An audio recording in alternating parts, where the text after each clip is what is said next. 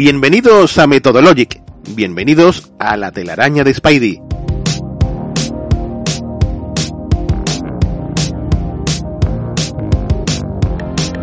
Oye, que ya llevamos un buen puñado de programas, ¿eh? Me dio por mirar la lista de lo que teníamos subido a iBox y... Madre mía. Entre los viejos Methodologic Podcast, las telarañas de Spidey, los Methodologic musicales. Qué bárbaro.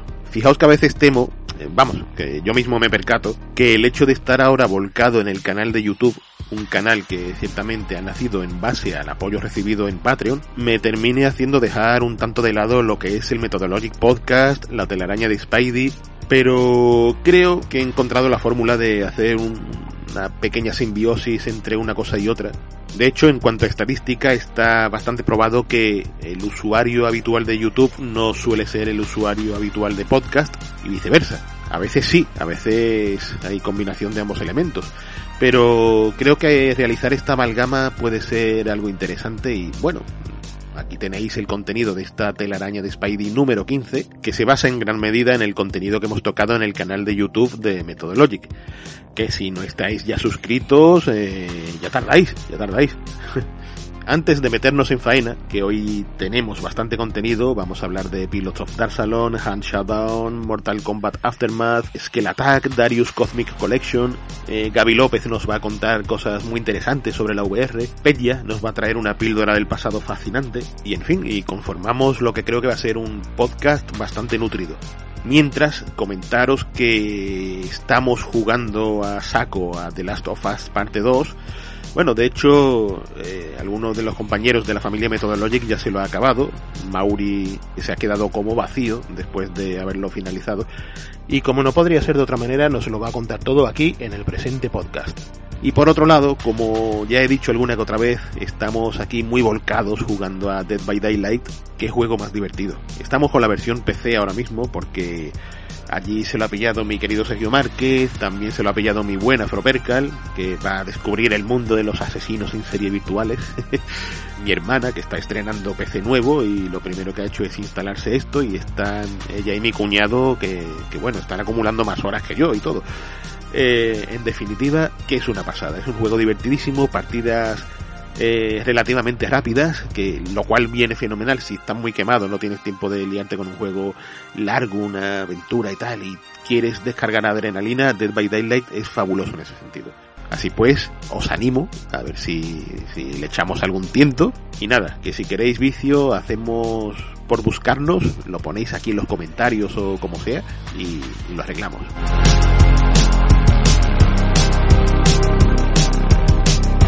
Así pues, vamos a la sección videojueguil y comenzamos.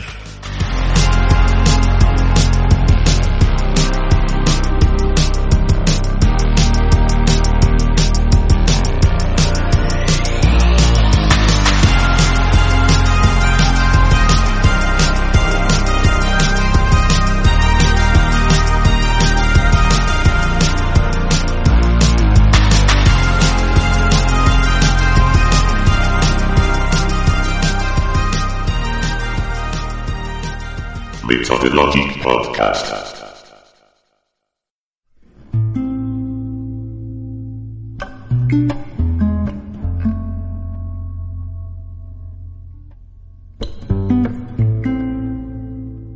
He tardado varios días en recuperarme del viaje al que me ha llevado The Last of Us 2.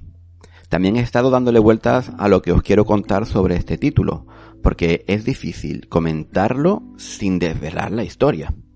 ¿No os ocurre a veces que si el guion y la jugabilidad son buenos, todos los demás aspectos quedan relegados a un pequeño segundo plano? A mí me ocurre a menudo al revisitar viejos títulos. Al principio los apartados técnicos te pueden parecer anticuados, ¿no? Pero si la historia y las buenas mecánicas están ahí, al poco no te das ni cuenta. Pues veréis, algo parecido me pasa con el de Last of Us 2. Yo podría ponerme a describir lo maravillosa que es la producción técnica y lo cargado que está de detalles, pero es que estos elementos, que ya de por sí son brillantes, se quedan eclipsados por lo bien que están implementadas las mecánicas y sobre todo por la historia, por los lugares a los que te lleva, cómo juega con tus sentimientos y la forma que tiene de hacerte conectar con los personajes. Es impresionante. Podéis estar tranquilos y tranquilas, porque en este vídeo no vais a encontrar spoilers. Y os recomiendo que si tenéis un mínimo de interés por este título, tampoco busquéis estos detalles. Vais a agradecer mucho llegar a jugarlo lo más vírgenes posible. También recomiendo que juguéis a la primera parte antes y que si no lo tenéis fresco, pues lo volváis a jugar. Es más, yo doy por hecho en este, en este vídeo que ya lo habéis jugado, porque contaré algunos pequeños detalles relacionados con el final. Y sí, quizá el final de la primera parte sea el mejor punto de partida para, para hablaros de The Last of Us 2. Os recuerdo que al final del primer título, el jugador se ve forzado a realizar una serie de acciones que, estando completamente justificadas desde el punto de vista del protagonista, pues puede ser que el jugador pues, no esté del todo de acuerdo viéndolo desde fuera. Los compases son los que en su momento crearon un poco de controversia y los que, bajo mi punto de vista, generaron un interesante debate en torno al primer juego. Esta segunda parte podría haber optado por una historia bastante continuista, es decir, podría haberse basado en la búsqueda de esa cura para la humanidad, pero en su lugar han preferido explorar las consecuencias del final de la primera parte, de este momento incómodo que mencionaba antes, y esto lo, lo exploran desde todos los puntos de vista. Con esto han construido una historia basada en el concepto de la obsesión humana, es decir, hasta dónde puede llegar una persona cuando una obsesión se llega a convertir en una psicopatía. Mm, vuelvo a decir que mm, no es un spoiler, pero quiero que tengáis un poco el tono general que tienen a la hora de construir pues este guion. Hay un detalle curioso que quizás algunos no conozcáis, y es que la segunda parte comienza con un final inédito que ya había de la primera. Esto ocurrió en 2011, que fue cuando eh, tanto el director del juego, Neil Druckmann, y los actores principales hicieron una representación teatral llamada The Last of Us One Night Live, en la que actuaron, eh, representaron algunas de las escenas principales de la primera parte. Y aquí al final añadieron una, escena extra que no permitieron que nadie grabara, lo han contado después en entrevistas, y es un epílogo en el que Joel enseña a Ellie a tocar la guitarra, como que era algo que le había prometido durante el viaje. Bien, esta escena aparece ahora al comenzar la segunda parte, justo en el principio. Y además os dejo aquí otro detalle para que tengáis en cuenta si os embarcáis en este viaje, y es que la canción de Pearl Jam que, que Ellie toca con la guitarra sirve para describir su estado de ánimo en ciertos momentos de la historia. Y a pesar de que siempre está con la misma estrofa, es curioso cómo el significado de estas palabras van cambiando cada vez que Ellie la toca. Yo os pido que estéis atentos a esto y de nuevo no puedo desvelar más, pero lo considero un ejemplo muy bueno que, que nos demuestra el nivel de detalle y la sensibilidad que han tenido en cuenta a la hora de crear el guion de esa historia. Otro de los detalles sobresalientes que me gustaría comentar es cómo el mundo en el que se está desarrollando todo parece real, vivo. Y aquí es donde realmente brillan los recursos técnicos, los escenarios, los personajes, las animaciones, los efectos de luz y de partículas, y es que parece, parece de otro mundo, se ven increíble todo. Yo por poneros un ejemplo de, este nivel de detalle, ¿no? Eh, la sangre de los enemigos, cuando cae y cae en nieve, pues derrite la nieve. O si cae en tierra o en arena, se absorbe. O si cae sobre un suelo más liso, como un suelo de madera, pues se ve que, que se resbala. Eh, las animaciones, lo decía antes, y por supuesto las interpretaciones, pues son increíbles. El doblaje al castellano es muy bueno, pero como siempre yo recomiendo la versión original, sobre todo en estos casos en los que los actores no solamente realizan la captura de movimientos de los personajes, sino también los doblan. Y en este caso Ashley Johnson, Troy Baker y Laura Bailey, es que ellos son Ellie, Joel y Abby. Es más, yo recomiendo que veáis entrevistas que hay en YouTube para comprender hasta qué punto tienen interiorizados a estos personajes.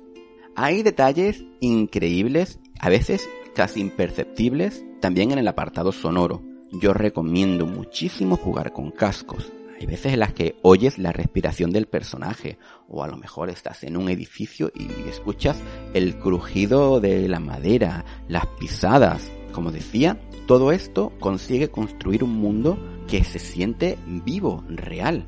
Es más, a esto también ayuda que te hacen conocer eh, los intereses de cada uno de los bandos que están conviviendo ahí, hasta el punto en el que ya a los enemigos los dejas de ver como simples enemigos y llegas a debatirte si quieres eliminarlos o no.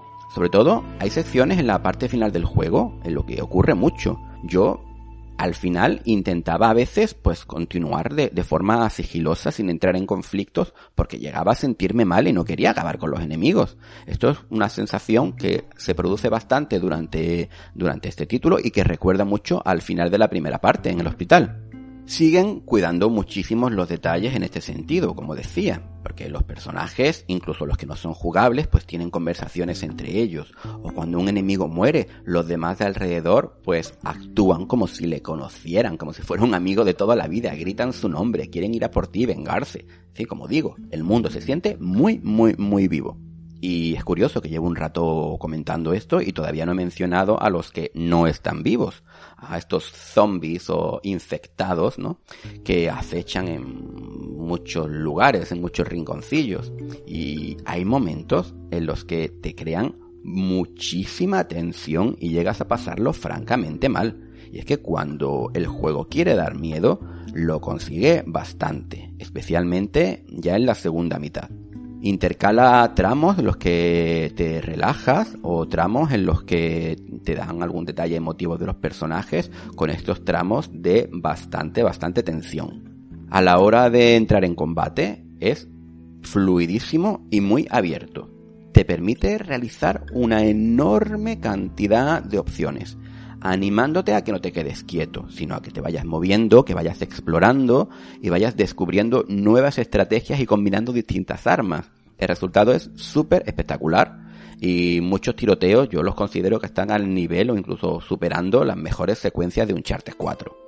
Yo quisiera poder contaros más, pero como digo, me resulta muy difícil explicar las bondades de este título que, pese a su impecable calidad técnica, destaca más por cómo cuenta la historia y a dónde lleva a los personajes. Sí que hay un detalle en el que me gustaría entrar antes de finalizar.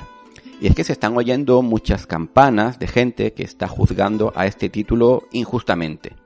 Esto ocurre a veces cuando hay lanzamientos grandes en cualquier compañía eh, aparecen pues los típicos proselitistas de las diferentes guerras de consolas intentando menospreciar con un juego no es para tanto, está lleno de bugs o como están diciendo aquí pues la historia es una mierda. Todo esto está sonando mucho y en este caso, en este título pues se, se ha sumado que el juego trata temas LGTB con bastante naturalidad y bajo mi punto de vista con muy buen gusto generando pues una nueva ola de usuarios que lo critican con bastante odio y que por supuesto si en vez de tener una protagonista lesbiana con su novia hubieran tenido una pareja de chico y chica pues estarían todos callados. Parece que estas dos vertientes de odio se han mezclado en una coctelera y durante las dos primeras semanas del lanzamiento del juego están generando mensajes bastante desafortunados, que como decía, me parecen muy injustos y muy irrespetuosos con el trabajo del equipo de Naughty Dog. Y es curioso, os voy a contar una conversación que tuve con Iván Afropercal, que es colaborador nuestro de Methodologic. Me llamó cuando yo terminé el juego y me dice, oye, mira, estoy preocupado porque lo llevo muy avanzado, pero me están comentando varios colegas que la historia es una mierda, que aparecen, mira, no voy a decir ni lo que me contó Iván que aparecía porque me parecen verdaderas barbaridades, ¿no? Pero claro, Iván estaba preocupado porque decía, bueno, pues será que al final ocurre algo muy desagradable, de muy mal gusto, que destroza la experiencia o que destroza la historia. Y del mismo modo que hablé con Iván y le tranquilicé, quiero que si habéis escuchado algún comentario parecido, lo desechéis completamente y que podéis estar perfectamente tranquilos y tranquilas. The Last of Us 2 es un juego redondo es completamente respetuoso con su propia mitología, con su propia historia y con los jugadores. Eso sí, no es un juego fácil, te lleva a lugares oscuros, incómodos, dolorosos, te hace reflexionar, pero te deja con la sensación de haber experimentado algo muy grande. Bajo mi punto de vista, no solo es el mejor título que he podido disfrutar en lo que va de año, sino que diría que es de lo mejor que he podido probar en toda esta generación. Y ya sí, si después de mis palabras os animáis a probarlo, pues espero que lo disfrutéis tanto como lo hemos disfrutado nosotros. Y como se suele decir en estos casos, si lo habéis jugado y os apetece compartir vuestras impresiones con nosotros, os leemos en los comentarios. Hasta la próxima, metodológicos.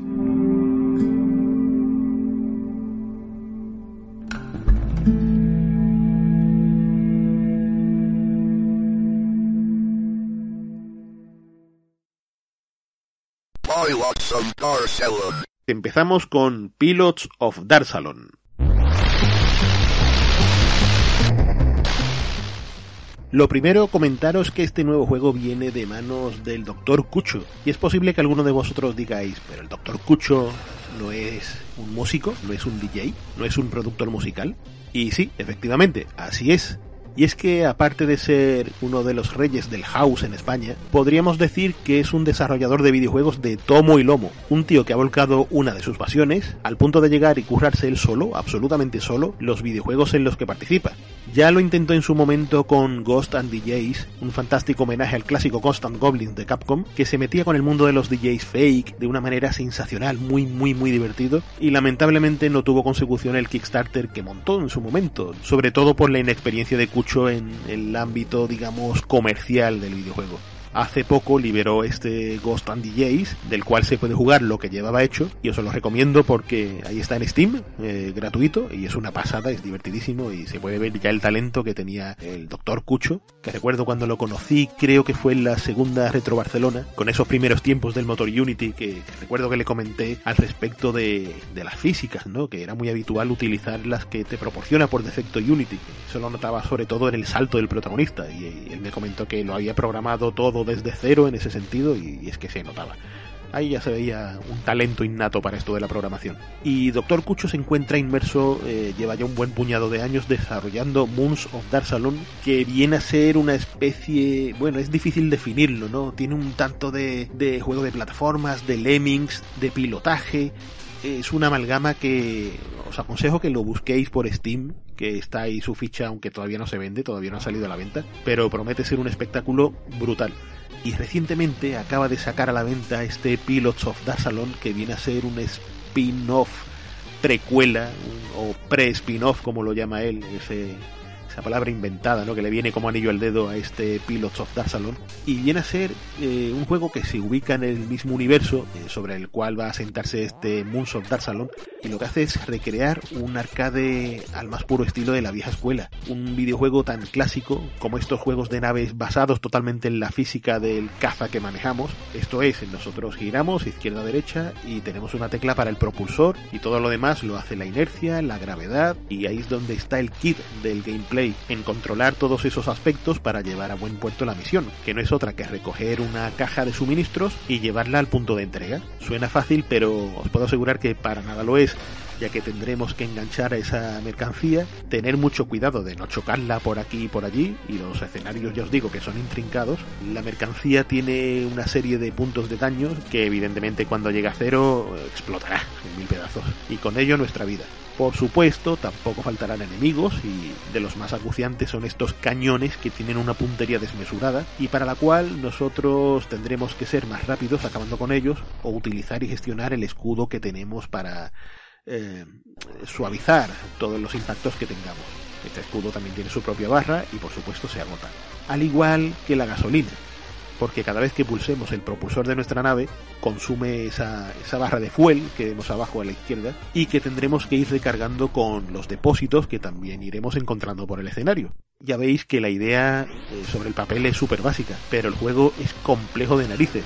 O sea, es sencillísimo de manejar, es una gozada de cara al pub, pero el reto es considerabilísimo. Cualquier despiste, cualquier desliz, que se nos vaya un poco la inercia, que calculemos mal la parábola de la mercancía que llevamos colgando, eh, eso explosión y a volver a empezar al checkpoint e intentar conseguirlo, por supuesto. Para ello se nos anima no solo el, el hecho de ver que se nos presentará la siguiente fase, sino también el ranking de puntuaciones online, que es motivo de pique garantizadísimo. Otros aspectos destacables de Pilot of Darsalon, bueno, es genial para empezar esa nave espacial que da ese aire pre-renderizado, ¿no? Tan chulo, ese giro tan suave que tiene, que hace que sea una gozada no solo para el manejo, sino para la vista también. Pero sobre todo es ese aspecto, eh, casi diría que pixel art entramado y con la paleta de colores del Commodore 64. Por consiguiente, el aspecto retro que tiene el juego es total. Es algo que destaca sobremanera cuando vemos cómo manejan las luces, las sombras, todo combinándolo con esas tramas de colores de esos puntitos en la pantalla y es fabuloso el efecto. O sea, me consta que es una de las cosas que más tralla y más interesa ha puesto el Dr. Cucho para implementar y vaya si ha merecido la pena, porque es súper bonito. Y esto si lo aderezamos con los distintos filtros que ha incluido en el juego, al estilo de pantalla CRT, eh, con sus scanlines y todo eso, pues tenemos un ejercicio retro brutal que, como no podría ser de otra manera, conjuga perfectamente con la banda sonora, tocada para evocar precisamente el chipset del Commodore 64 y con un gusto exquisito y tampoco le van a la zaga los sonidos FX, que son más que contundentes. Precisamente el efecto de nuestro disparo es genial, me encanta ese toque a lo Star Wars que tiene y que en conjunto pues el resultado del plantel audiovisual es toda una experiencia que bien merece la pena. Y es como el juego, el juego a mí me ha costado, eh, creo que no llegaba a los 5 euros y todos y cada uno de los céntimos que componen esta cuantía es que merecen la pena de medio a medio. Vaya señor juegazo se ha marcado el Doctor Cucho. Es un vicio de los que hacen época. Es abrir Steam, verlo en la biblioteca y no poder evitar el arrancarlo para avanzar alguna que otra fase y ver si vamos escalando puestos en el ranking. Además, fijaos la atención al detalle de cara a esas cositas que satisfacen y es la opción de crear GIFs de, lo que hemos hecho en pantalla. Se generan, se guardan y ahí los tenemos para subirlo a las redes sociales, presumir de lo que hemos hecho, decirle al público lo bonito que es este Pilos of Dark Salon y vaya, que es un juego colmado de detalles a pesar de tener ese espíritu de arcade tan clásico, clásico, clásico. Amigos, Pilots of Dark Salon. Más que recomendado por vuestro amigo y vecino Spidey.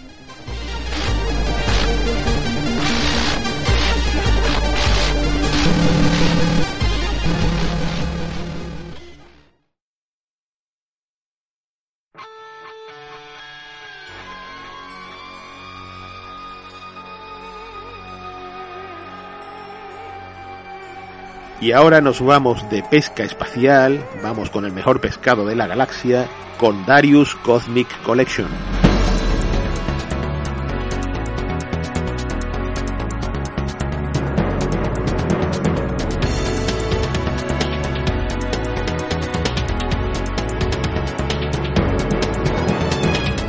Es decir, la saga Darius, concretamente en su última encarnación que llega en forma de compilados de colección para PlayStation 4 y Nintendo Switch. Y son dos concretamente las colecciones que tenemos, una dedicada a consolas y otra dedicadas a las encarnaciones arcade de la saga Darius. Ambas responden al nombre de Darius Cosmic Collection, Cosmic con Z, y cada una de ellas tiene su lógica etiqueta, consoles o arcade.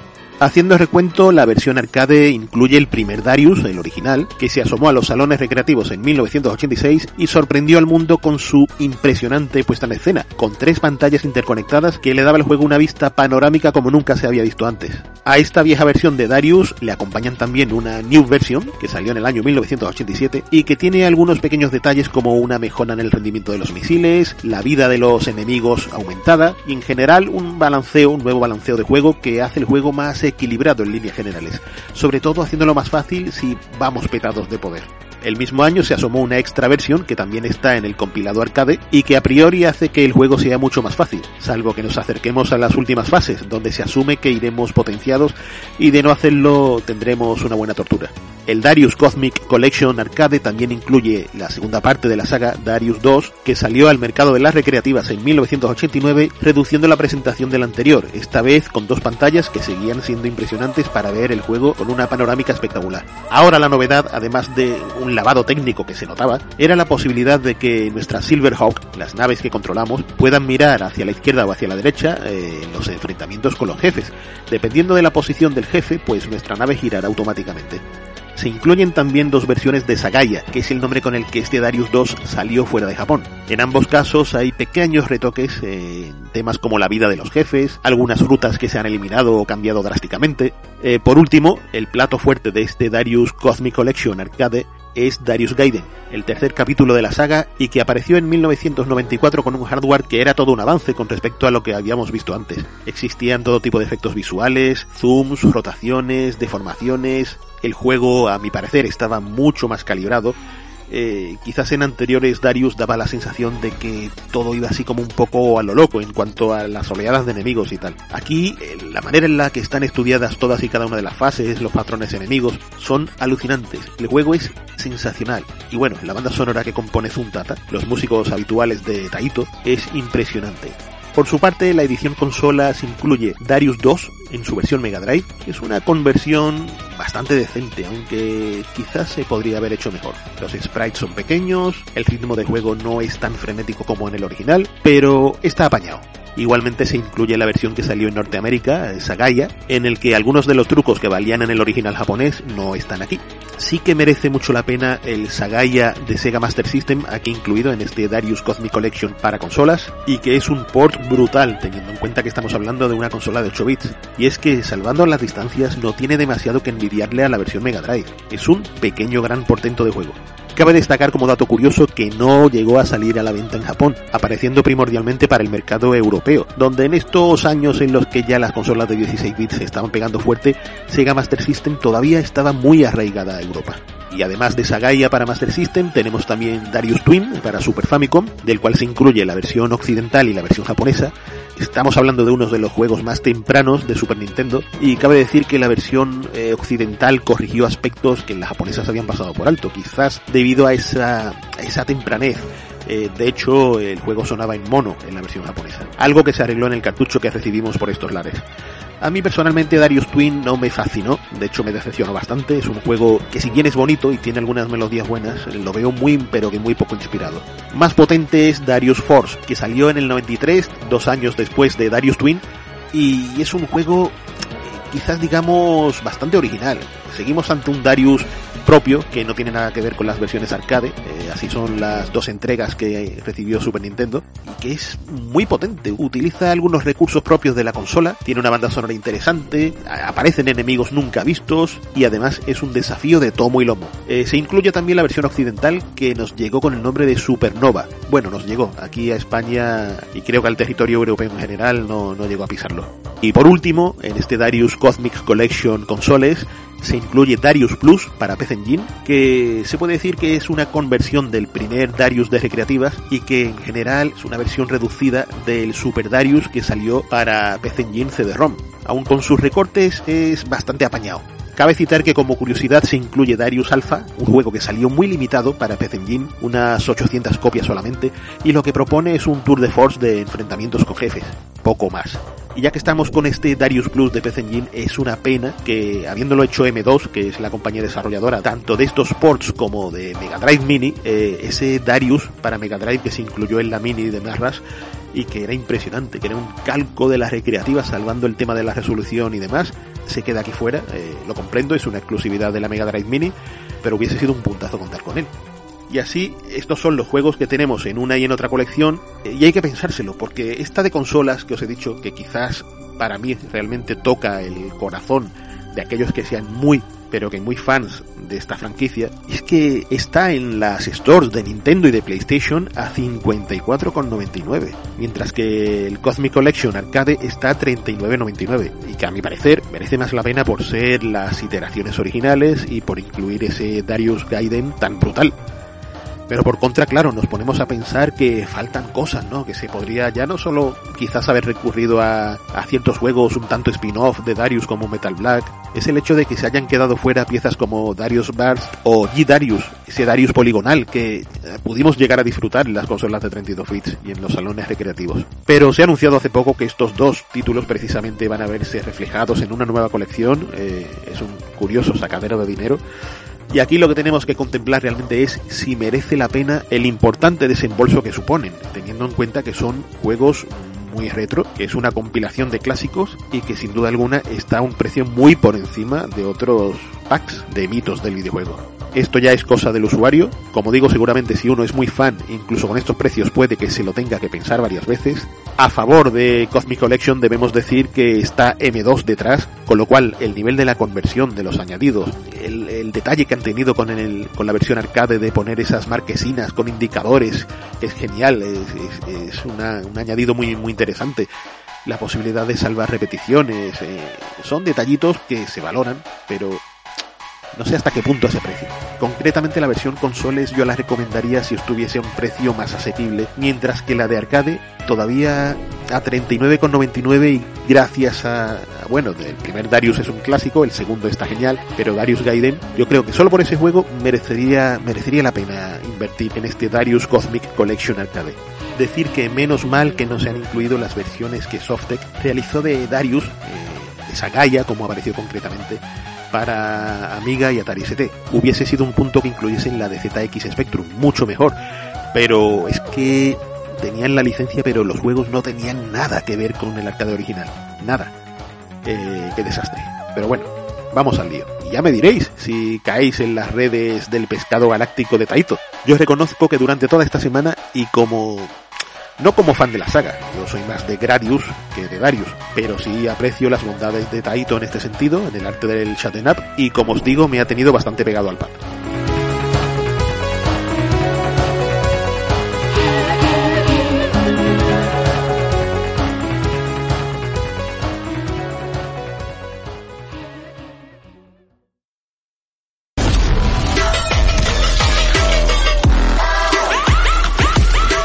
Hola, holita a todos, soy José Iniesta del podcast ILT Juegos y estoy encantado de saludaros nuevamente y como siempre es un placer volver por aquí a Methodologic a cargo del gran amigo Spidey y más a gusto además si cabe en esta ocasión porque me toca hablar de una de mis sagas o franquicias preferidas, Mortal Kombat. 10-10, need backup now.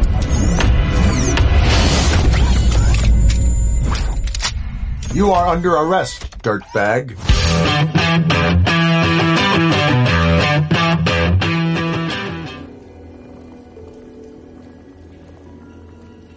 We've made it this far.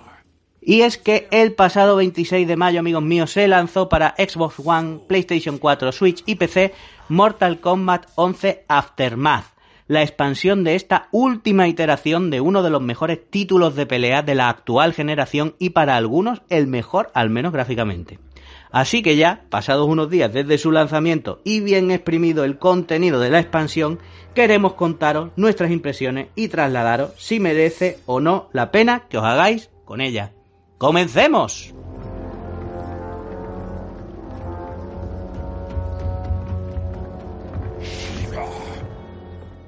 Mortal Kombat 11 se lanzó en abril de 2019 y nos trajo un modo historia con un guion muy cuidado en el que el estudio NetherRealm se atrevió a jugar con los viajes en el tiempo e incluso llegó a fusionar las líneas temporales.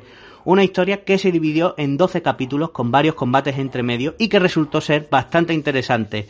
Y resultaba además una excusa perfecta para justificar en el juego la presencia de los personajes con su apariencia clásica o su versión con canas debido a los añitos que han pasado desde el primer Mortal Kombat y el inicio de su lore, e incluso que pudiéramos tener a los personajes normales o submarinos retornados o resucitados. Cabe decir que el universo de Mortal Kombat es bastante amplio y la historia que le acompaña, con distintas razas, clanes, emperadores, alianzas, traiciones, dioses, muertes, resurrecciones y, en fin, un sinfín de elementos más, es más rico que en otros títulos de pelea, donde muchas veces todo se resume a que hay un torneo o un campeonato y de ahí sale un vencedor e igual nos dificulta todo algún villano muy malote que aparece por ahí e incluso que ha desarrollado una corporación más malota todavía. Pero la historia de Mortal Kombat tiene bastante donde rascar y muchos elementos interesantes con los que entretenernos. Y la historia de Aftermath comienza justo donde terminaba la de Mortal Kombat 11. A través de un portal llegarán Fyujin, el dios del viento y hermano de Raiden, Nightwolf y Samsung, el hechicero que interpreta, gracias a la calidad en la recreación de las caras que tiene el juego, el mismísimo Kari Hiroyuki Tagawa, quien ya interpretó a este personaje en la recordada película de 1995 basada en la franquicia. Tendremos en esta ocasión seis capítulos, aunque la verdad es que tiene un poquito de trampa porque en realidad son cinco, ya que el último son los créditos del juego. Hasta aquí, nada de spoiler, porque esto se ve todo en el tráiler. Solo añadiré que NetherRealm se ha atrevido a retorcer un poco más la historia de viajes en el tiempo o fusión de líneas temporales.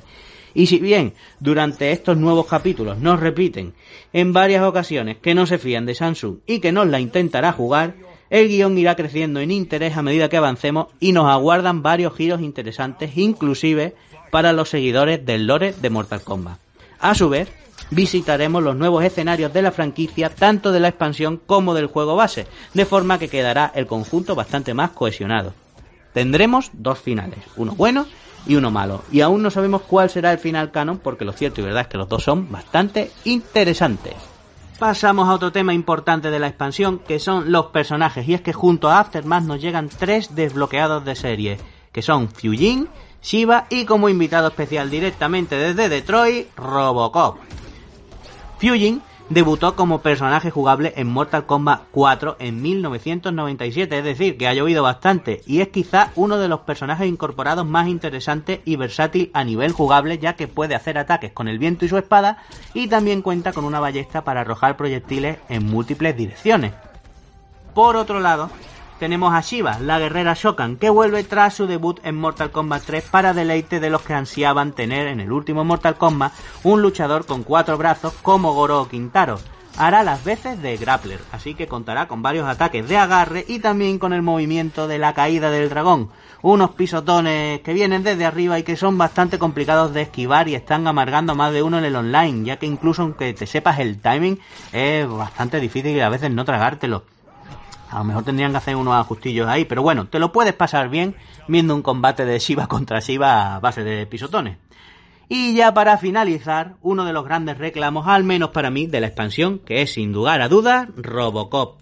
Es un personaje lento y parco en combos, pero lo suple con ataques a distancia mediante sus armas y con un escudo antidisturbios que nos permitirá parar ataques y contraatacar cuenta con la apariencia y voz de Peter Weller, el actor original de las primeras películas, y tendremos la opción de jugar sin casco y ver directamente el careto del oficial Murphy. También hará acto de presencia LD-209, ese robot, si recordáis, gigantesco de policía. Y sí, evidentemente está Robocop y está Terminator. Así que una de las cosas que vamos a hacer, de las primeras cosas que vamos a hacer cuando nos hagamos con Aftermath y si tenemos también al personaje de Terminator como es lógico, es darnos de hostias con chuache. Porque sí, es lo que muchos queríamos, incluso algunos puedo decir que necesitábamos. Así que le tengo que dar las gracias a Ed Boon y compañía por haberlo hecho realidad.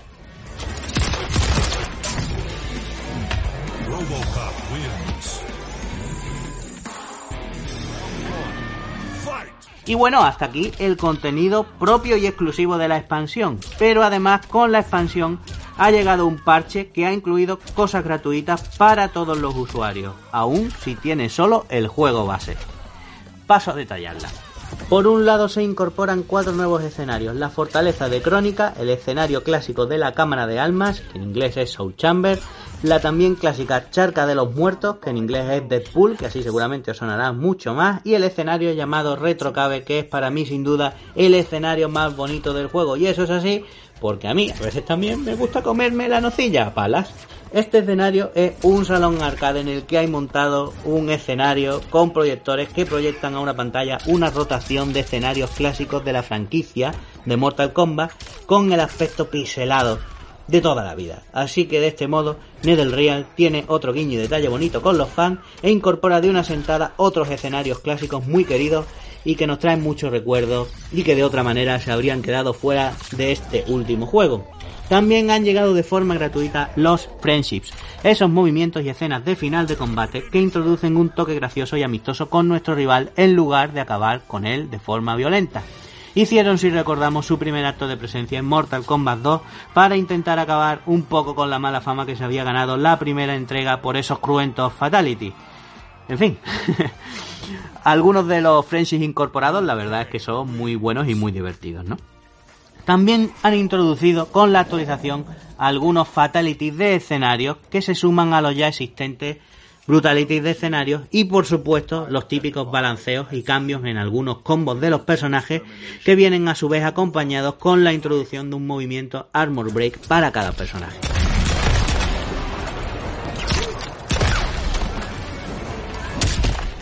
Pasamos a otros modos de juego y con esto también llegan las primeras carencias o pegas de la expansión. Las torres del tiempo, al menos de momento, han sufrido pocos cambios más que incorporar algunas nuevas torres en las rotaciones y incorporar esas torres derivadas de los nuevos personajes como es lógico. aún no están habilitadas, pero si nada cambia, llegará una sexta torre de personajes para cada luchador, ya que los jugadores de PC pudimos verla durante algunas horas por error. Esta sexta torre nos permitirá obtener mejoras, entre ellas muchas de las nuevas mejoras de esencias de Jinsei que luego comentaremos. Y la verdad es que había muchas posibilidades aquí para el disfrute del jugador en solitario y bajo mi punto de vista se ha desaprovechado bastante la oportunidad. Ahí sigue por poner un ejemplo de muchos que se me ocurren, esa torre del guantelete tal y como estaba y que si la completaste ya no te aporta nada y te ocupa ahí un espacio valiosísimo. Y todo sigue demasiado, demasiado dependiente del tiempo porque las torres solo aparecen en determinadas horas. Y si no estás 24 horas al día, todos los días, con el juego puesto, te vas a perder torres y por consiguiente cosas, equipamientos y skins que desbloquear. Y va a pasar mucho tiempo hasta que puedas adquirirlo en la tienda o se vuelva a repetir esa torre. Nuevamente, varias soluciones cabrían aquí antes que dejarlo tal y como está.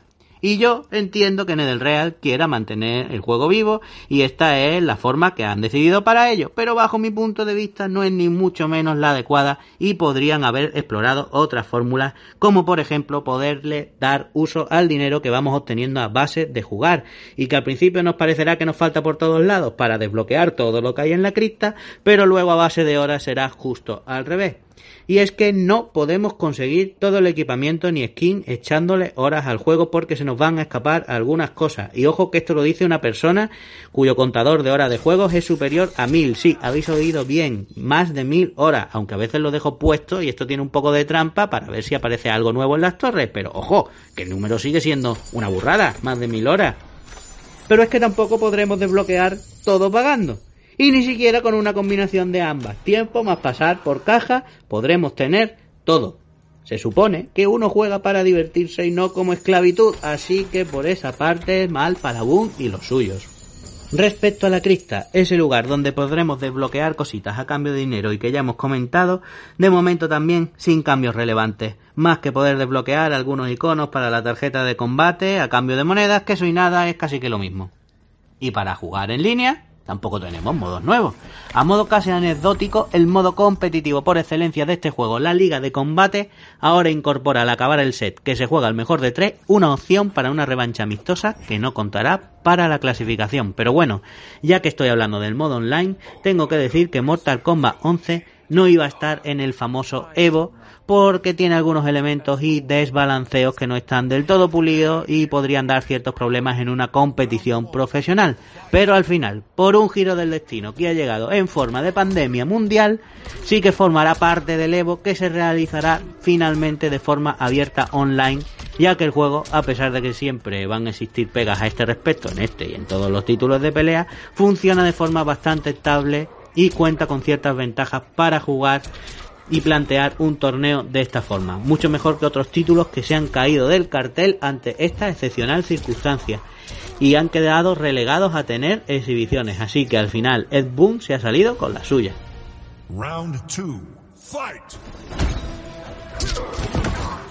Y ya para terminar, con el contenido, como era de esperar, con Aftermath y con la actualización que lo acompañaba, ha llegado nuevo equipamiento y skin para personalizar nuestros personajes pero a mí me ha dolido en el alma que no hayan incluido nuevos slots para personalizar a los personajes. Así que al final tenemos mucho equipamiento, sí, pero tenemos que elegir entre cinco combinaciones porque no vamos a estar personalizando a los luchadores cada vez que vayamos a jugar, así que todo pierde un poco el sentido.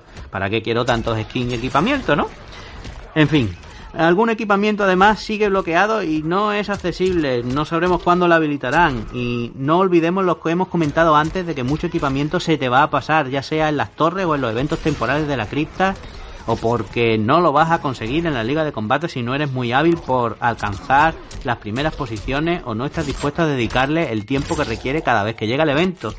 Se entiende el trabajo de desarrollo y diseño que lleva detrás el generar tantas combinaciones para los personajes. Incluso entiendo que haya gente que con lo que sea capaz de conseguir desbloquear con sus partidas casuales pueda vivir feliz. Pero yo considero que eso al final es un poquito más por resignación, porque no les queda otra que porque les guste el hecho de que, aun gastándose el dinero del juego, incluso dinero extra para comprar cosas y dedicarle tu vida al juego, aún así tengas ahí candaditos con cosas bloqueadas y que no puedas tener todo el contenido del juego. A mí personalmente es algo que me frustra bastante e incluso puedo decir que en PC genera efecto rebote ya que algunos piratean el juego para tener todo desbloqueado del tirón. En fin, la verdad es que no lo entiendo. Pero bueno, siguiendo con la personalización, también han llegado cambios en los modificadores o aumentos o mejoras que solo aplican a los modos de un jugador o si pones a combatir a la inteligencia artificial se han ido al garete esas personalizaciones que teníamos a este respecto en nuestros personajes y las mejoras pasan a ser genéricas y aplicables a todos los personajes a excepción de las nuevas mejoras de esencia de Jinsei que ya hemos comentado y que se pueden obtener de forma aleatoria o no tanto, como recompensas especialmente en las torres del tiempo. Algunas son bastante divertidas pero de momento está todo bastante españoles y poco balanceado la verdad. Poco trabajo incompleto también en esta parte por parte del NetherRealm y junto a esto se ha habilitado la tercera ranura para cada pieza de equipamiento que hasta ahora estaba bloqueada. Y ya está, ya hemos pasado un buen rato hablando de lo que nos ha traído esta expansión de Aftermath a Mortal Kombat 11, así como del gran parche que la ha acompañado. Y pasamos a las conclusiones. ¿Merece la pena hacerse con esta expansión? Bueno, pues la respuesta es que si no disponías hasta ahora del juego, sin duda alguna diría yo, ya que es una oportunidad excelente para hacerte con el juego y disfrutar también de este nuevo e interesante contenido a precio de juego de salida. Pero si ya disponías del juego, la expansión hay que decir que se ha lanzado a un precio por separado de 40 euros. Y no hace falta ser muy lince para darse cuenta de que las cuentas no salen demasiado, ya que si el juego normal, con un montón de escenarios, de personajes, un modo historia de más de doble de duración y múltiples modos de juego, se lanza al mercado con un precio de entre 60 y 70 euros, y la expansión no tiene ni por asomo la mitad de contenido nuevo y sí que cuesta más de la mitad del precio, pues bueno, Además, si habéis aguantado hasta aquí, ya habréis oído que tiene muchos mismos puestos en algunas cosas, pero también bastante falta de amor en otras. Leche, que a mí me sigue apareciendo que tengo 9.999.999 monedas, cuando en realidad tengo más de 35 millones, que no han corregido ni eso, que sigue habiendo arte conceptual que en teoría se podía desbloquear, que no se puede, que ya les vale, que son cosas simples de solucionar. Así que el precio de la expansión, bajo mi punto de vista, no está justificado y es algo excesivo. Es algo que en cierto modo estamos acostumbrados en los juegos de pelea, los que somos aficionados a ellos, pero también es algo que hay que decir para ser justos cuando no está bien. Así que si ya tenías el juego y te gusta mucho Mortal Kombat 11, obviamente lánzate por esta expansión de cabeza porque la vas a disfrutar. Pero si no eres un fan tan grande de la franquicia y no te supone demasiado esperar, en mi opinión, te conviene esperar a que rebajen la expansión un poquito. Y ahora sí que sí, me despido de todos vosotros y vosotras. Nuevamente ha sido un placer estar por aquí en Methodology. Espero que os haya gustado este análisis de Mortal Kombat 11 Aftermath. Un abrazo fuerte, cual Teletabi. Adiós.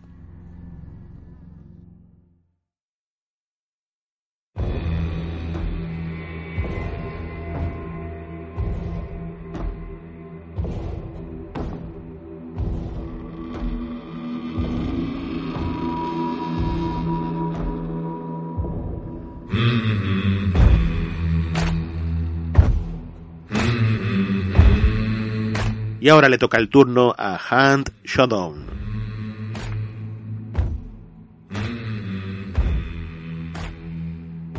Y ojo, que estamos ante un juego de Crytek, la antaño gigante y grandísima Crytek, y genialmente considerada por ser pioneros tecnológicos en lo que a videojuegos se refiere. Ese Cry Engine, que tantas alegrías nos ha dado con el primer Far Cry, con la saga Crisis, incluso con Rise, el juego de los romanos, que fue auténtica bandera de Xbox One. No obstante, es por todos conocido que Crytek pasa por un momento un tanto bajo, lo cual por suerte no ha sido óbice para presentar un juegazo. Buah, este, este Hand me ha sorprendido de medio a medio. Y debo reconocer que de forma bastante sorprendente, porque lo cierto y verdad es que eh, no esperaba nada de este juego. Pensaba que era un lanzamiento de estos para intentar salvar un poco el año fiscal y nada más lejos de la realidad. Hand Showdown es un juego multijugador, bueno, se puede afrontar en solitario, pero es eminentemente multijugador, que vaya alucine, que vaya alucine. Para empezar, una de las cosas que más me han impactado es la ambientación. Se sitúa en esta América de la época colonial, concretamente Luisiana, y misteriosamente pues unos monstruos de pesadilla andan sueltos por los pantanos, han tomado los pueblos, eh, ves que la gente, los muertos han levantado de sus tumbas y pululan, bueno, como, como zombies, ¿no? zombies que saben manejar armas, son capaces de coger cuchillos, eh, antorchas y, y bueno, y más cosas, ¿no? Aparte hay más encarnaciones distintas, tipologías de monstruos de diferente índole, y, ahí estamos nosotros, que formamos parte de un grupo de curtidos pistoleros que deben librar al mundo de, estas horribles entidades. Para ello, el sistema que propone este Hand Shadow es el de un mundo abierto, un mundo, a ver, no pensemos en GTA ni nada por el estilo, eh, es un mapa razonablemente grande, ideal para que tenga escenario un, una batalla a ver, no, no, es, no es tal casi una batalla multijugador, pero sí donde nos podamos mover con cierta libertad, tener capacidad para elegir lo que vamos a hacer, dónde vamos a ir y todo eso, y quizás encontrarnos con el enemigo encarnado ya no solo por el escenario, sino por otros jugadores. Ahí es donde cabe perfectamente la, la definición tanto de PvP como PvE, jugador contra jugador y jugador contra entorno. La cosa es que se nos puede proponer un contrato, acabar con algún tipo de, criatura, un monstruo temible, grande, ¿no? De, estos que aguantan más que los minions, por, por llamarlos de alguna manera, y debemos localizarlo encontrando ciertos puntos de referencia. Para ello usamos una visión oscura que nos localiza esos puntos. Tenemos que ir allí, investigamos, limpiamos las zonas y nos vemos en apuro. Y ojo, en este juego el sigilo es muy importante porque los enemigos son muy, muy puñeteros. Es brutal como están los escenarios situados con cosas susceptibles de que la liemos, de que armemos jaleo. Esas cadenas colgando, los, los, la, las guitas con latas y hojarrones en el suelo que podemos romper al pasar. Entonces los monstruos pues se alarman, van corriendo hacia ti y bueno, es, es peligrosísimo. Por no decir que te puedes encontrar con otro jugador que está compitiendo por ese botín y que te pega un tiro en la cabeza. Y ahí te quedas, ¿sabes? La cosa es que una vez llegado al objetivo y obtenido el botín, debemos ir a un punto de extracción y, y aquí viene lo puñetero. Ahora el resto de jugadores usando su visión oscura puede vernos a nosotros y puede localizarnos. Y el objetivo de estos jugadores era matarnos para robarnos el botín. Entonces esa competencia de los minutos finales es brutal, brutal, brutal. Y ya os digo que el juego en este sentido se puede afrontar en solitario o por equipos, hacer equipos de dos o de tres. La tensión, si ya de por sí en solitario, si al juego le quitas el componente multijugador, eliminas a los humanos cazadores y lo dejas solo con las criaturas, tanto por la ambientación como por cómo está diseñado el escenario, como por lo que propone, sería un muy buen juego. Pero con este componente es la bomba. O sea, es un vicio. Fue probar una partida y decir, jolines. O sea, me, me mató un, me mató un humano. Eh, probar otra y probar otra y probar otra, vas subiendo de nivel, vas obteniendo recompensas, puedes ir mejorando tu personaje. Y luego eso, el, el, factor jugable, ¿no? La jugabilidad basada en la supervivencia y, y, la tensión que conlleva. Porque cuanto más alto es el riesgo, por supuesto, mayor es la recompensa. Pero la apuesta es la vida. Puedes ganar recompensas y mejorar eh, con el coste de, imaginaos, de perder a vuestro personaje para siempre. En fin, qué, qué, qué pasada, ¿no? Luego, luego hay otro modo que es el, la salva al partida rápida y es una especie de Battle Royale en ese mundo infectado por las criaturas, ahí con un todos contra todos, con unos escenarios como ya os he dicho muy muy bien diseñados y luego el toque, el toque que, que a mí que a mí me encanta que le da el armamento típico de la época. Esas escopetas, no esos rifles que tienes que ir cargando lentamente, pistolas arcaicas, las lámparas incendiarias, es todo como muy pesado, como muy lento, pero muy satisfactorio, muy satisfactorio. Y, a esto contribuye un gameplay que está fenomenal. Que por cierto, que no se me olvide comentar el tema sonoro, musicalmente hablando, es brutal. El tema principal de Hand Shadow es una salvajada, es brutal, es muy bueno. Pero a nivel de efectos de sonido es desmesuradísimo. Está muy, muy trabajado, muy trabajado. Ya no solo eh, la tridimensionalidad, que incluso en unos auriculares estéreo es capaz de alcanzar, ¿no? Esos gruñidos, esos sonidos de pasos, eso, esas cadenas rozando y tal, sino es la elección, ¿no? Como suena, como, como, como ha sido tratado, el FX es, está a un nivel altísimo. Y por supuesto los gráficos, eh, la quinta iteración del CryEngine eh, luce de maravilla, el juego es ciertamente bonito, eh, sí es cierto que en One X se ve bastante mejor, pero no desmerece la versión PlayStation 4 Pro, ya os lo digo. En ambos casos tenemos 30 imágenes por segundo como una roca, Ahí está la versión PC que sí se mueve holgadamente a 60 imágenes por segundo, pero sea cual sea tu elección, pues bueno, yo os digo que si decidís haceros con este Hand Shadow que, que lo pilléis en PlayStation 4 y nos liamos aquí con, con el amigo Sergio Márquez, un servidor a, a limpiar Luisiana. Y eso mismo, animaros a que le echéis un ojo, a ver qué os parece. El juego por suerte se puede encontrar a muy buenos precios, entre 30, 34,90 por ahí. Y desde luego lo que no se merece es la indiferencia que creo que está sufriendo en las tiendas. Ya me contaréis a ver qué os parece.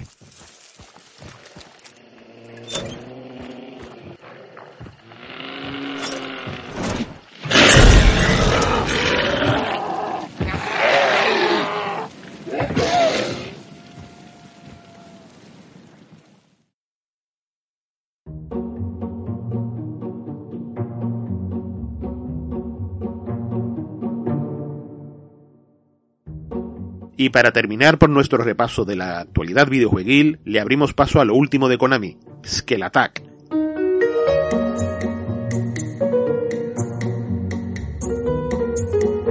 Y es un título que acaba de salir, pero ahora mismo, como aquel que dice. Y es una sorpresa que viene por parte de Konami, y que ha salido en Steam, PlayStation 4, Nintendo Switch y Xbox One. Es un juego creado por Ukuza Games que, como hemos dicho, ha publicado Konami en lo que es un nuevo movimiento comercial planteado por la compañía, que parece que va a apostar fuerte por eso de convertirse en publisher de juegos indie. Y esto es muy interesante, aparte de seguir su línea de producción de, juegos a nivel interno, eh, como Pro Evolution Soccer, que seguirá ahí adelante, y, y a saber qué más nos puede llegar, ¿no?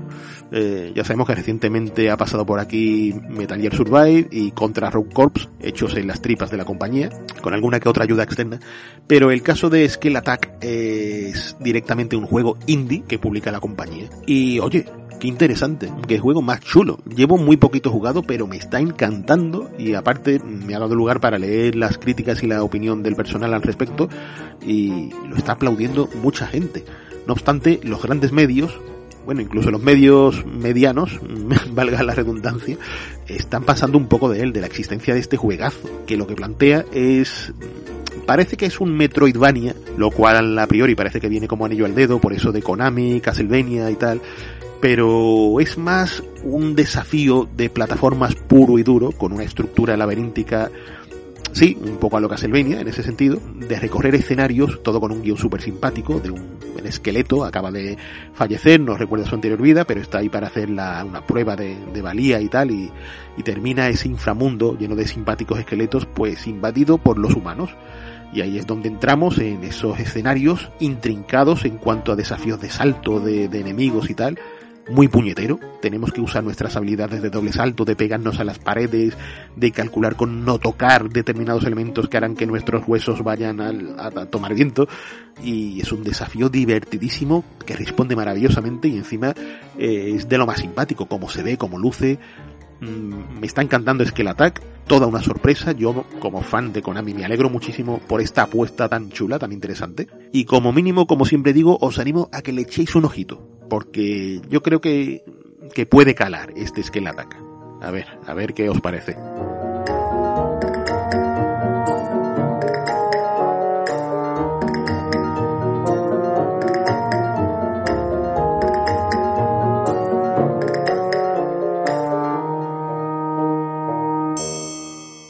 Y ahora vamos con unos minutos musicales. Volvemos con el no premio, a ver si averiguáis de qué melodía se trata.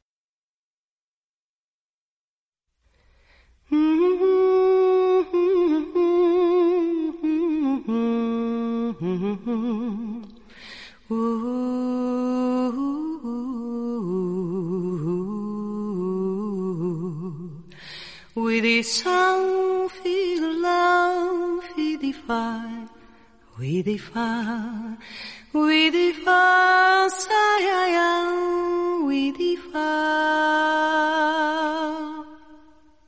Sweet defense, the love, we are far, we defy. Sweet far, we for the fear, we fire, oh, Father, thou. We the found, Lisa, your love, feed the light, what I found. We the found, superior love, we fear.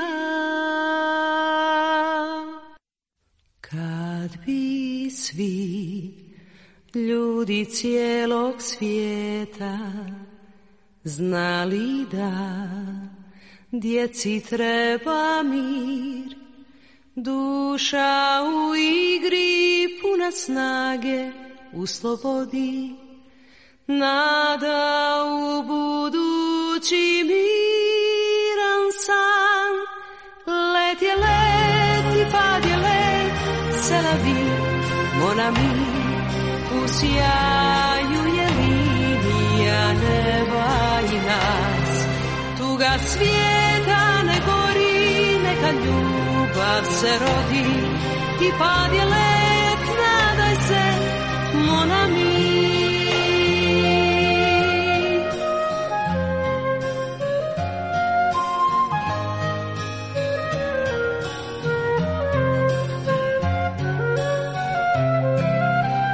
Let je let i pad je let, se la vi, mon ami,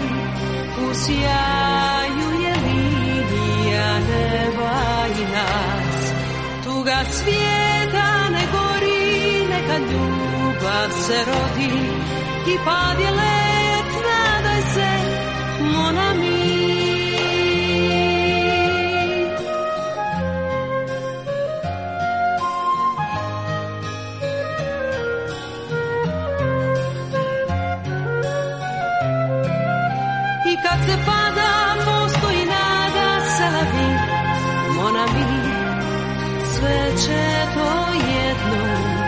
prekriti snijeg. Moja duša ne gori, neka vječnost se rodi, let je let i pad je let, mon ami.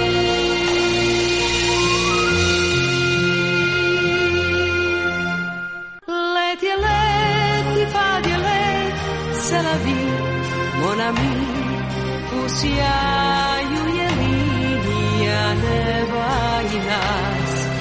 Tuga svijeta ne gori, neka ljubav se rodi, i pad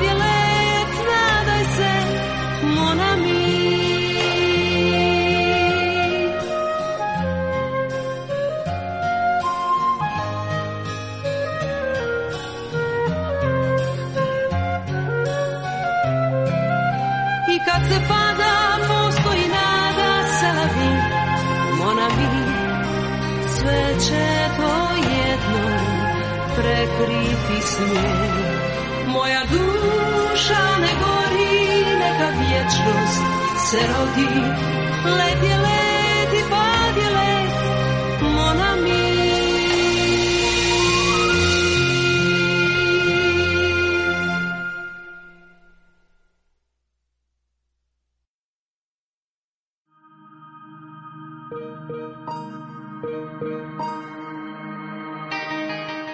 Aunque la realidad virtual lleva tiempo entre nosotros, es cierto que los dispositivos de HTC, Oculus y PlayStation entre otros, pues están facilitando su expansión.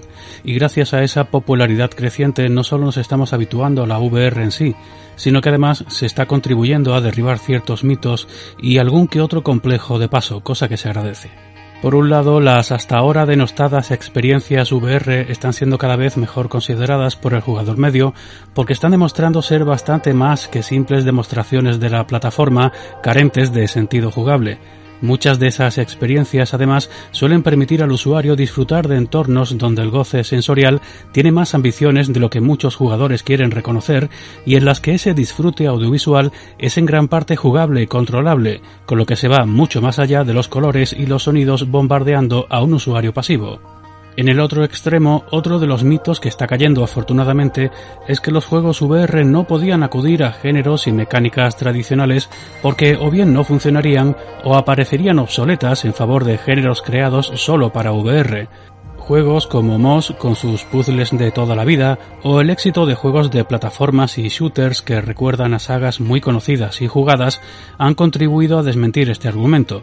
Para todo lo dicho anteriormente, la respuesta es sencilla, la clave está en la inmersión, y que poco importa lo que se recurra con tal de lograrla. No pasa nada o no debería pasar por admitir que algunos de los mejores juegos de VR actuales son versiones de títulos ya existentes. No debería suponer descrédito alguno para la VR en sí, ni debe ser motivo de desprecio hacia los desarrollos actuales y futuros en esta plataforma. Simplemente hay juegos que, aunque desarrollados hace algunas décadas, parece que fueron pensados originalmente para plataformas VR y que vieron limitadas sus posibilidades, aunque el usuario final no lo notase y los disfrutase enormemente en su día. Es el caso de algunos juegos de Tetsuya Mizuguchi. Por ejemplo, Red, que debajo de sus mecánicas de shooter en raíles escondía una experiencia que parecía insuperable en cuanto a su uso de la música y el deleite audiovisual en general, eso sí, mientras se jugaba, no de forma pasiva, sino contribuyendo con nuestra pericia a la creación de ese particular universo artístico. Mizuguchi admite que ya por aquel entonces aspiraba a un entorno 3D completo, o mejor dicho, a 360 grados, y desde luego, si hay un juego que parecía diseñado para una plataforma VR ya en su día, ese era Red. Incluso en aquellas teles que permitían simular el efecto 3D usando las gafas de rigor, parecía hacerse un poco más inmersiva la experiencia de Red, pero el salto definitivo llegaría con la versión completa del juego en VR, incluyendo una fase nueva en Red Infinite. Y sí, sigue siendo uno de los mejores juegos disponibles para plataformas VR. Algo parecido ocurrió con Child of Eden, considerada secuela no oficial o espiritual de Red. Como realmente se disfrutaba Child of Eden era con las gafas 3D, y de entre los juegos que la generación anterior usaban este modo, el juego de Mizuguchi sigue siendo considerado uno de los que mejor aprovechó las posibilidades del formato. La experiencia desde luego fue memorable e incluso la fase extra de Red Infinite Area X tomó prestado algún que otro elemento de juego de Child of Eden. Y así llegamos a Tetris Effect, y de nuevo a dos de los ingredientes que se han unido en anteriores desarrollos de Mizuguchi. ¿Quedaba algo por hacer en las variaciones de Tetris? ¿Qué tiene que aportar en el mundo de la VR un género tan explotado? Y por otro lado, ¿qué podía aportar el particular universo audiovisual del gusto de Mizuguchi en la simplicidad y jugabilidad tan directa y limitada, en el buen sentido de la expresión, de un Tetris? Pues de nuevo estamos ante una oportunidad para derribar mitos y prejuicios. En primer lugar, esta versión de Tetris, aunque también se puede jugar sin tener un dispositivo VR, como realmente se paladea y se disfruta, es metido en la realidad virtual. Una vez más, vemos como un género mil veces probado y jugado todavía tiene mucho que ofrecer sin tener que alterar de forma dramática sus mecánicas para adaptarlas al nuevo formato. Como mucho la introducción de la zona en Tetris Effect le da un valor añadido más de recreativa, con la posibilidad de salir de más de un apuro, permitiéndonos temporalmente crear una serie de combos para mejorar nuestra situación en la partida. Es decir, es el Tetris de toda la vida, con algún elemento extra, pero tal cual, y es irresistible en VR. Lo cual nos lleva a la segunda pregunta que nos hacíamos. Y sí, la apuesta audiovisual de Mizuguchi bajo la dirección de Takashi Ishihara le viene como anillo al dedo a Tetris, planteado como un viaje por distintas épocas y lugares de la historia, no ya de la humanidad, sino de los seres vivos en general, desde el movimiento de los animales marinos hasta la conquista del espacio, esa visión positiva de conexión global de todo con todos funciona a las mil maravillas como telón de fondo para las conexiones y combinaciones de fichas que iremos haciendo. Como en el caso de otros juegos de Mizuguchi, nuestros movimientos y pulsaciones irán creando una cadencia sonora que se unirá al resto de melodías del juego, ahondando en esa buscada percepción de unión del jugador con el entorno. Además, la consabida concentración que se requiere para rotar y colocar piezas se consigue bastante bien en los confines de un escenario VR. Tetris Effect es otro éxito de Mizuguchi en su búsqueda de ofrecer nuevas experiencias al jugador, pero a partir de géneros y esquemas muy conocidos por este. La clave o una de las claves, está no en la presentación. Esto no se reduce a coger unas mecánicas tradicionales y rodearlas de luces y sonido, sino en la integración. Lo que juegos como Red, Lumines o Tetris Effect logran es integrarlas en un entorno en el que puedan seguir brillando, a la vez que permiten al jugador experimentar esas mecánicas de forma diferente, en muchos casos más intensa y cercana, pero como decíamos antes, sin perder su esencia original. De entre la cantidad de juegos disponibles con la licencia oficial de Tetris, la versión de Mizuguchi e Ishihara acabará siendo una de las más recordadas, y no necesariamente por el valor anecdótico de poder jugarse en VR, sino por ser una versión que de por sí deja huella, una versión que conserva todo el impacto jugable del original y sus muchas secuelas, incluso después de pasar por las manos de un creador de experiencias sensoriales como Tetsuya Mizuguchi. Por manido que suene, más que una revolución, Tetris Effect es la evolución de un clásico.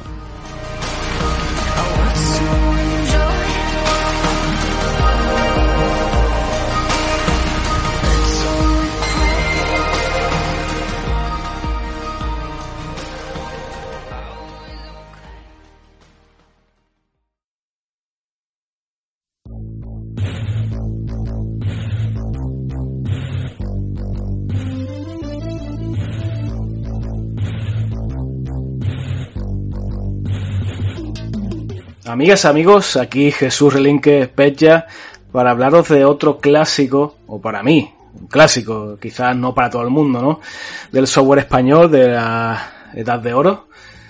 AMC, Astro Marine Corps, juegazo que venía de la mano de, de los grandes Pablo Ariza y José Antonio Martín, también llamados Scriptsoft, que en 1989 pues tuvieron a bien eh, aliarse con Dynamic para que los jugones de aquella época pudiéramos disfrutar de un juego de acción, un run and gun. Por aquella época no usábamos estos palabras eh, técnicos ingleses ni de coña. Eh, seguramente le diríamos para adelante y al botón, ¿no? Que era lo típico. Pero un juegazo de todas, todas. pocas veces había visto yo, con nueve añitos, por aquella época sí que ha pasado tiempo, un juego de, de acción lateral como este en, en mi MSX, o en, el Astra, o en Spectrum, ¿no? Versiones brutales todas ellas, eh, explotando a tope, ¿no? Estos 8 bits. Por ejemplo, la versión de Spectrum, eh, las técnicas que, que, utilizaba Pablo, pues eh, conseguían que aquel pecado que cometían tantos juegos en la época, ese Color Clash, esa colisión de atributos de color, eh, pues quedaba hundido en el pozo más oscuro que podáis imaginar. Era, era increíble ver el uso del colorido en esos sprites y, y cómo se movían, ¿no? Y por supuesto quiero destacar pues esa creatividad, ¿no? A la hora de diseñar el, tanto el sprite protagonista como sobre todo los enemigos, con ese humor ácido que, que destilaba muchas veces el juego. Por ejemplo, esas trampas que nos ponía de vez en cuando el juego, que pasábamos por eh, un paraje eh, a priori sin ningún tipo de peligro y que de repente pues surgía esa planta carnívora de, de debajo de la tierra y nos comía, ¿no? Y salían esas onomatopeyas que, que se quedaban grabadas en nuestra mente ya por los siglos de los siglos. Aquí nuestro amigo José Antonio Martín, que, que ha tenido a bien hablar con nosotros varias veces, en varias ocasiones, eh, un gran abrazo desde aquí, nos contaba en su día que la versión de Amiga de, de, AMC le permitió disponer de armas que no tenía a su disposición, evidentemente, cuando, cuando componía para 8 bits. Eh, o sea, la multitud de canales que podía usar, cuatro en este caso, o los instrumentos. Eh, según sus palabras, eh, él compuso una auténtica banda sonora y nosotros no le vamos a quitar la razón, ni mucho menos.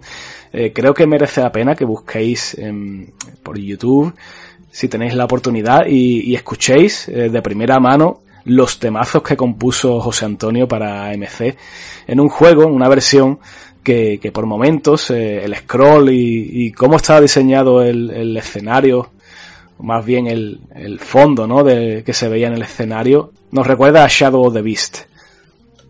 En cualquier caso, eh, creo que Pablo Ariza eh, era una auténtica máquina en el plano técnico lo demostró en Rescate Atlántida y aquí lo volvió a demostrar. ¿no? Y creo que es un juego que ha envejecido muy bien, que la dificultad que tiene no es, mmm, vamos a decirlo así, el estándar Dynamic o Edad de Oro, sino que está muy bien ajustada, evidentemente no es fácil, estamos ante un desafío mayúsculo, pero si le cogéis el truco y sois hábiles, creo que podréis llegar al final algo que no se puede decir de muchos, muchos otros juegos contemporáneos. Quiero destacar, para terminar, que AMC, no sé cómo, se libró de las feroces críticas que, bueno, otros juegos de la edad de oro del software español se llevaban allí por las Islas Británicas. En revistas especializadas de allí, de, de, Gran Bretaña, pues no, parecía que no les gustaba mucho, ¿no? Cómo, cómo desarrollábamos los juegos aquí en, en España. Y sin embargo, hay que mencionar que, por ejemplo, eh, la revista Crash Magazine, en concreto el periodista Nick Roberts, que, bueno, que posteriormente pues se enroló en las filas de Retro Gamer UK, pues dice en su review de, AMC en Crash que, el juego es simplemente brillante. ¿eh? O sea, parece que, la técnica y, y, la forma, digamos, de, de implementar el juego le cautivó. Sin embargo, no podemos decir lo mismo de lo que ocurrió con la revista también británica Your Sinclair, que en el número 55 eh, analizó AMC y nos regaló grandes perlas como por ejemplo que, que AMC estaba desesperadamente falto de inspiración. Vaya, sí, claro, otro arcade, otro juego de acción con marcianito, ok, pero creo que AMC tenía mucho, mucho que ofrecer y quedarse solo en que, bueno, que no estaba inspirado o quizás no era original, creo que es bastante penoso. De hecho, otra de las frases o perlas que se soltaban en este análisis de, de Jules Sinclair era que, que, decía que era exactamente igual a, a, otros juegos de acción de Dynamic. A ver si, si vosotros podéis encontrar similitudes entre, voy a decir, por ejemplo, Game Over o Navy Moves o Army Moves con esta AMC. No se parecen en nada. En nada, en nada. Entonces, aquí sí que se ve, se nota bastante, ¿no? Esa tirria que nos tenían eh, allá por las islas británicas. Y que bueno, al menos nos alegramos de que, de que por lo menos una de las revistas pues sí hincara la rodilla un poco, ¿no? Ante un juegazo como AMC. Nos vemos en la siguiente. Un saludo y seguid jugando.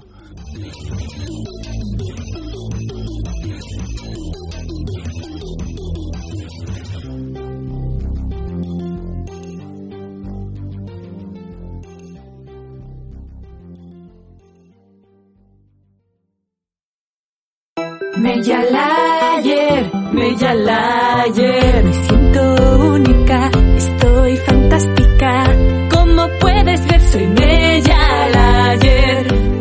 llegamos al final de esta telaraña de Spidey. Aquí termina nuestro periplo por la actualidad videojueguil y por nuestras necesarias miradas al pasado. Y como hemos dicho al principio, os invito a que le echéis un ojo al canal de Methodologic de YouTube y os emplazo al próximo programa para seguirnos escuchando. Mientras tanto, cuidaos, seguid bien y no dejéis de jugar. Un saludo y seguid jugando.